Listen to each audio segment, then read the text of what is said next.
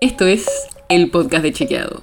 Un espacio en el que de lunes a viernes vamos a compartir con vos alguno de nuestros chequeos para que sepas qué de lo que se dijo o escuchaste es verdadero o falso. También te vamos a presentar las verificaciones que hacemos de las desinformaciones que andan circulando y vamos a traerte datos y contexto para que entiendas mejor las noticias. Soy Olivia Sor. Hoy vamos a hablar de algo que muchas veces pasa en los medios de comunicación. Debates en los que se ponen los dos lados, las dos posturas sobre un tema. Y esto en cuestiones de política puede ser súper interesante. El problema es cuando se hacen algunos temas científicos donde no hay dos posturas equivalentes. Para hablar de eso estoy con Guillermo Solovey, profesor de la UBA en la Facultad de Ciencias Exactas y Naturales, investigador del CONICET en el Instituto de Cálculo de la misma facultad que hace poco escribió una nota sobre esto en Chequeado. Arranquemos por el principio. ¿Por qué en la ciencia a veces no hay dos posturas?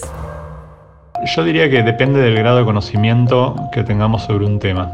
Si, si sabemos muy poco, la cantidad de explicaciones que vamos a encontrar para algún fenómeno pueden ser dos y en realidad lo más probable es que sean más todavía.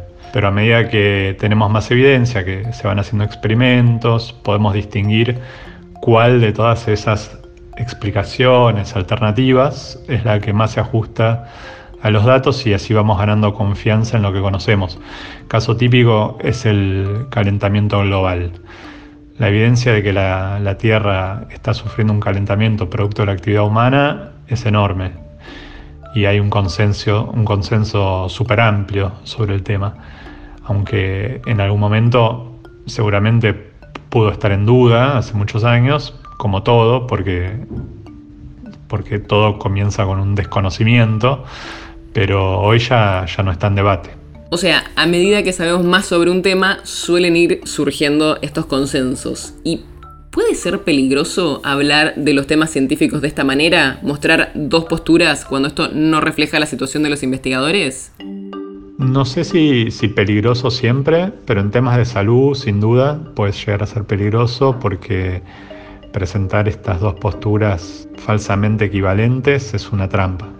O sea, si, el consenso de, la ciencia es abrumador, entonces contrastar esa postura consensuada y demás con la postura de algún científico investigador particular que la cuestiona, genera automáticamente una, sensación de equivalencia.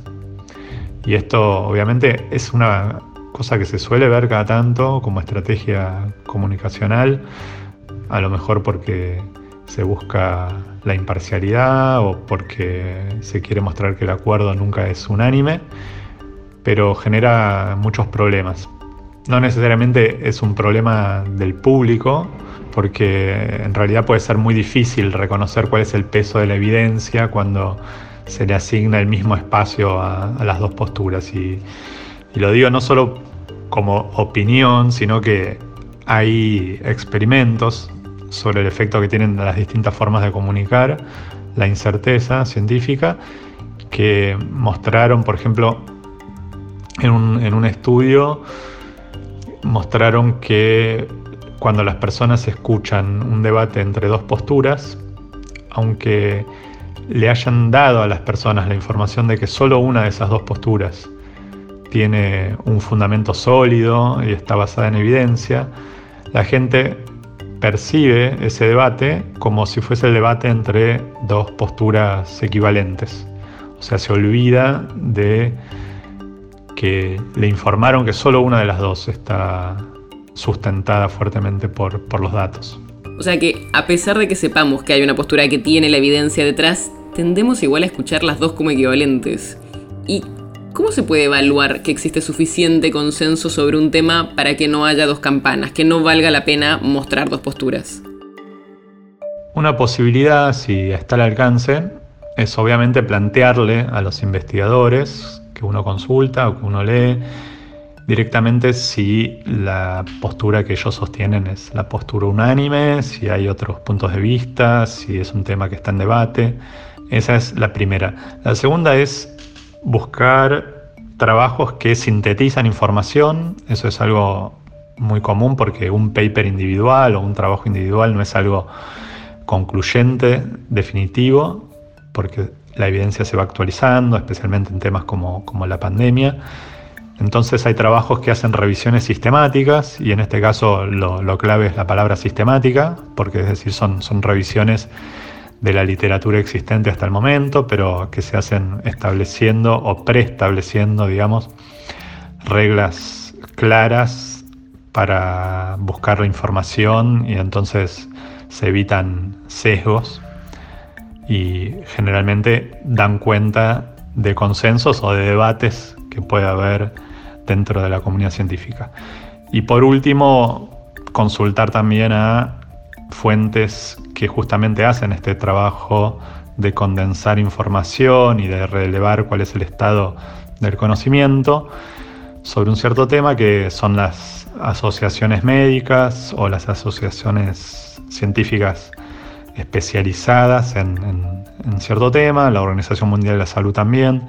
No es que no se puedan equivocar, pero hacen un análisis global de la evidencia existente hasta ese momento y se van actualizando las recomendaciones que hacen a medida que, se acumula más, más evidencia. Así que ya sabes, en algunos casos no existen dos posturas iguales sobre el tema y es importante saber qué consenso hay detrás y cómo se llegó a esto para saber cuánto respaldo tiene cada postura. El podcast de Chequeado es un podcast original de Chequeado, producido en colaboración con Posta. ¿Tienes una idea o un tema del que te gustaría que hablemos en un próximo episodio? Escribinos a podcast.chequeado.com. Y si te gustó este episodio, seguinos en Spotify o en tu app de podcast favorita y recomendanos a tus amigos.